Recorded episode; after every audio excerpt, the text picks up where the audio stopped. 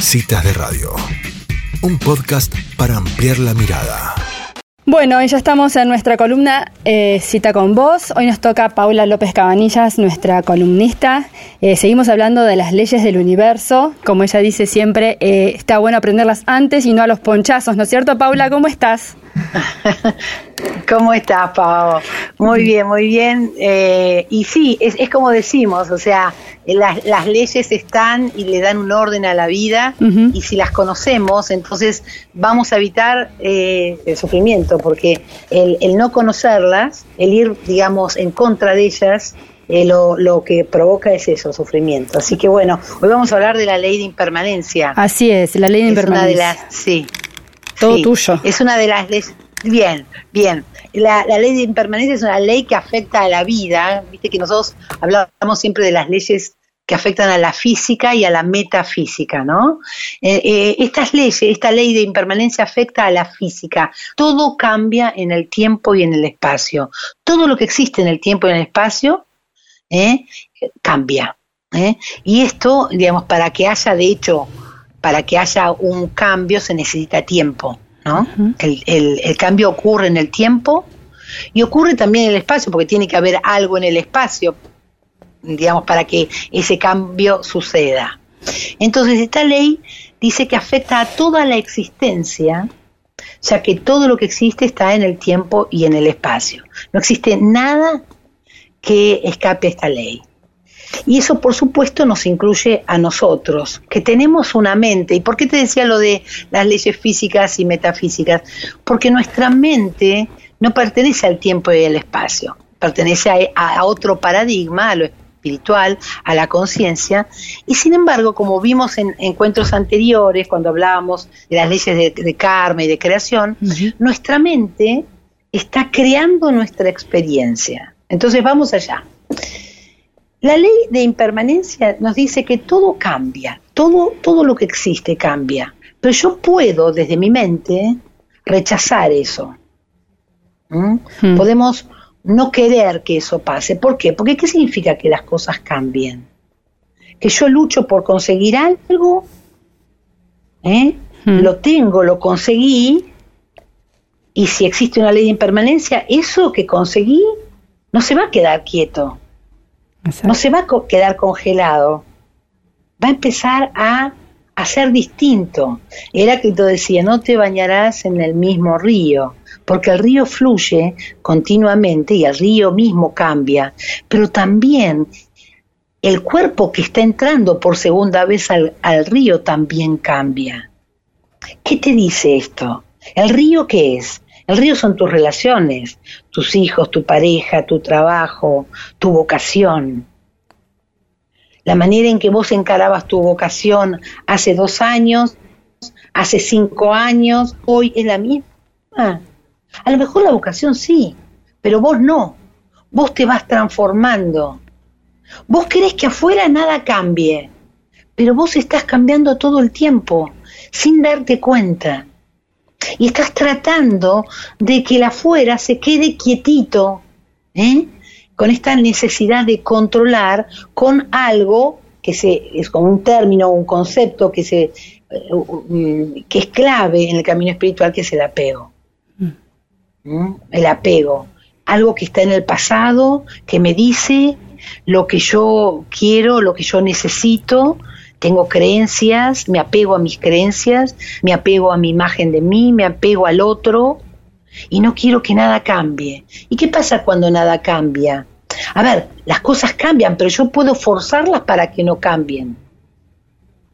Las cosas cambian porque la ley dice todo cambia. Ah, pero yo puedo moverme y actuar y vivir de una manera como si nada cambiara, ni yo tampoco sin advertir los cambios sutiles que están ocurriendo todo el tiempo. ¿Y qué pasa con las relaciones? Cuando yo me enamoré o cuando yo me asocié o cuando yo eh, eh, establecí una relación con alguien que también tiene sus propios cambios, ritmos internos. Yo evoluciono más o menos que el otro. No estamos sincronizados. Entonces empiezan a haber ciclos donde antes habíamos subido y habíamos ya llegado a lo máximo y qué bien y qué maravilloso, qué bien que estamos viviendo y esto, ahora queremos que eso se congele. Hacemos de cuenta como si se congelara. ¿Por qué? Porque tengo un anillo o porque tengo un hijo. Mira, hace un mes y medio mi hermana murió por el COVID. Y, y viendo fotos de todos estos años, vi no solamente ella, no solamente la perdí a ella, la perdí en el sentido, perdí entre comillas, ¿eh? la perdí en el sentido de que no tengo más futuro con ella. Pero si veo todo el pasado, no solo perdí todo el pasado con ella, sino el de mi nieta de dos años, tres años, cinco años, ocho años.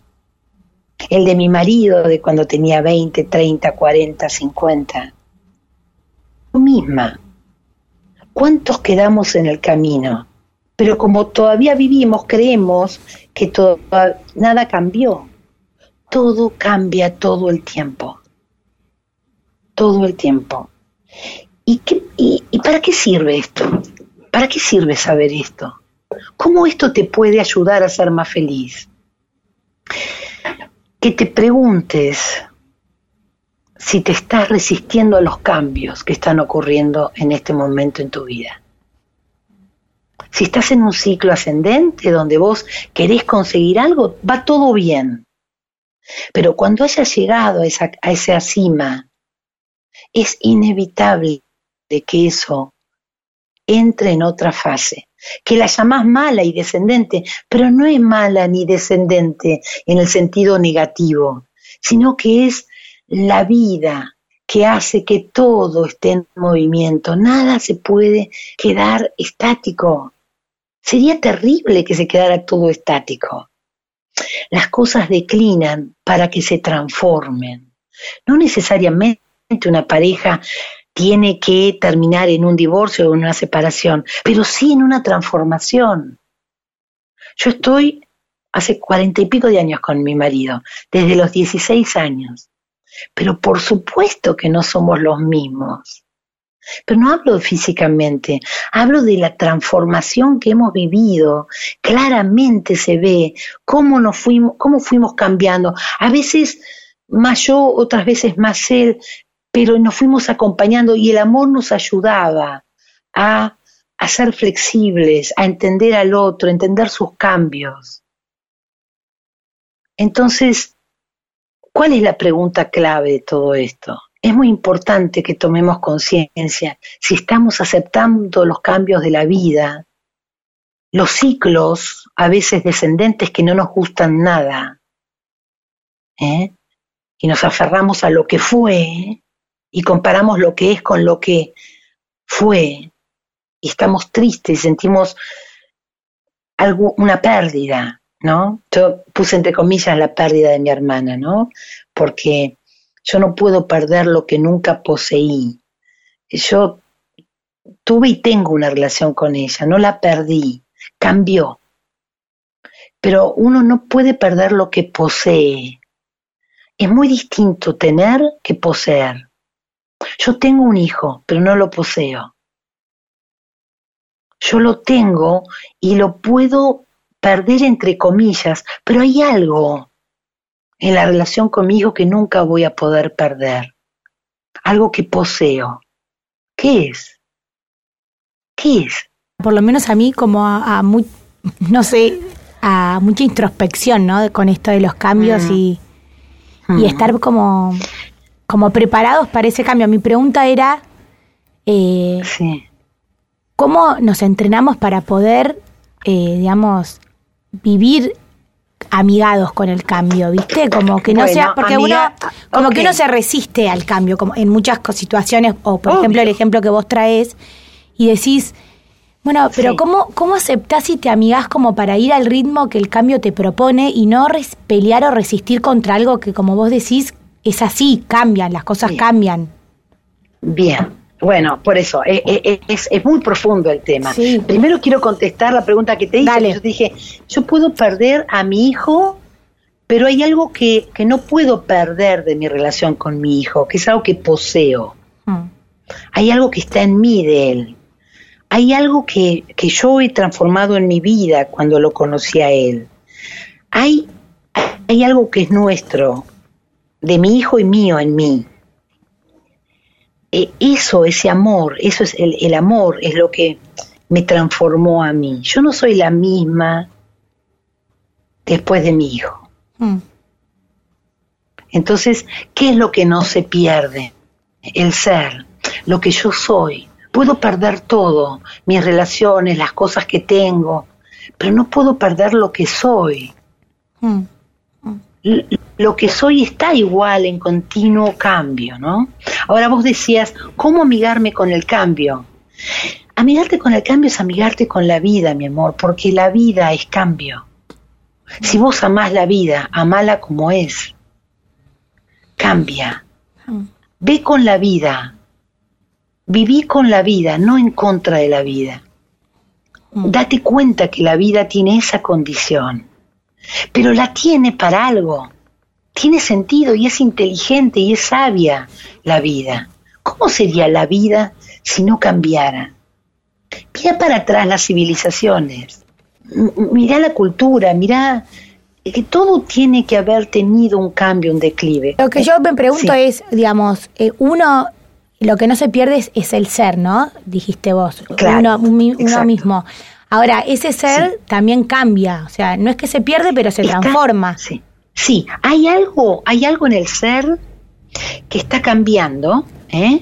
y hay algo que no, que no cambia. Por eso es que Heráclito y Parménides discutían, viste, Eh, eh, los griegos presocráticos, eh, si, si la vida era un continuo cambio o era algo permanente. Parménides hablaba del ser, de algo inmóvil, algo, bueno, entonces ambas cosas, hay dos realidades, el budismo lo explica muy bien, una realidad relativa donde todo cambia y una realidad absoluta donde nada cambia. Ahí eso es eterno.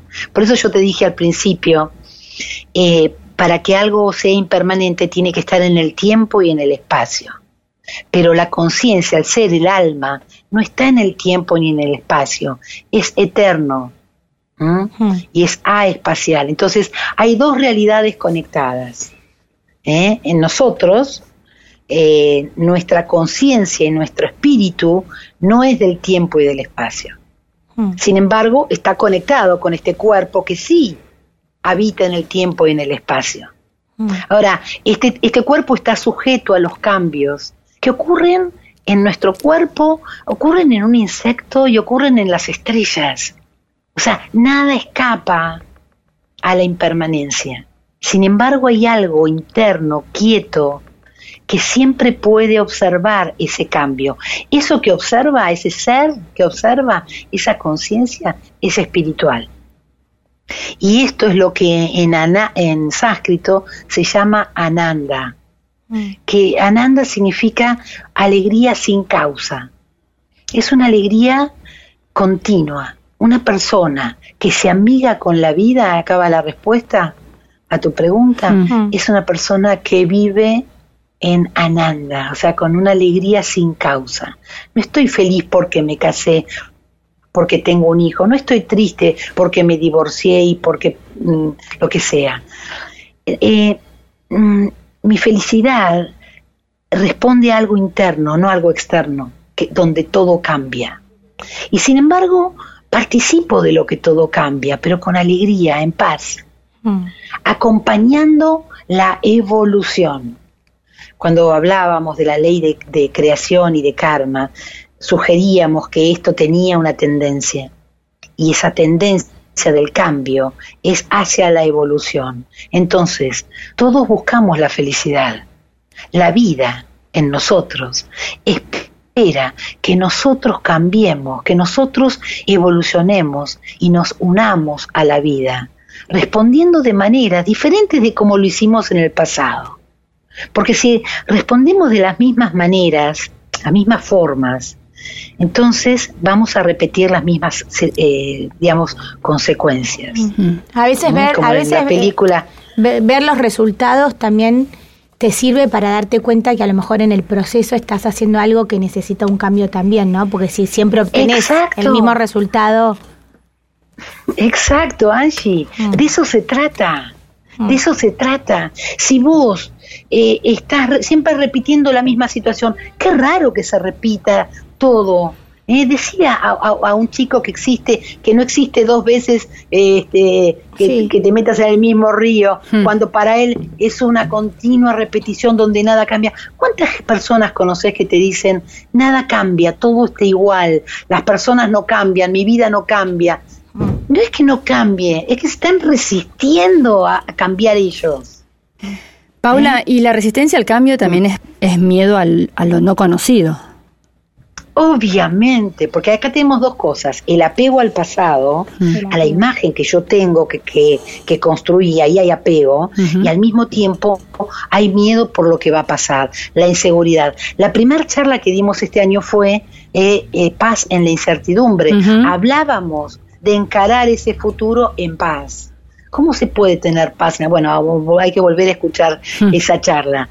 Pero, pero hay paz en la incertidumbre si, eh, si formas parte de este fluir y te sentís asistida por la inteligencia de la vida. No estás sola, estás con la vida. Siempre te imaginas en el futuro, eh, podés imaginarte con ilusión, pero casi siempre nos imaginamos con miedo, con ese aferramiento ¿no? A, a, lo que yo quiero que pase y a lo que no quiero que pase. Entonces, acá tenemos eh, todo lo que tenemos que evitar, apego y miedo. Vos lo dijiste. Exacto. ¿Mm? Bueno. Bueno, excelente. Seguimos aprendiendo. Bueno, a pensar. Sí, a, pensar, a pensar. Muchísimas a pensar gracias. y a sentir, porque esto se siente. Chao, divina. Chao, gracias, Paula. Adiós. Chao, chao. Bueno, y así pasaba Paula López Cabanillas en nuestra cita con vos. Hoy la ley de impermanencia. No te pierdas el próximo capítulo del podcast de Citas de Radio.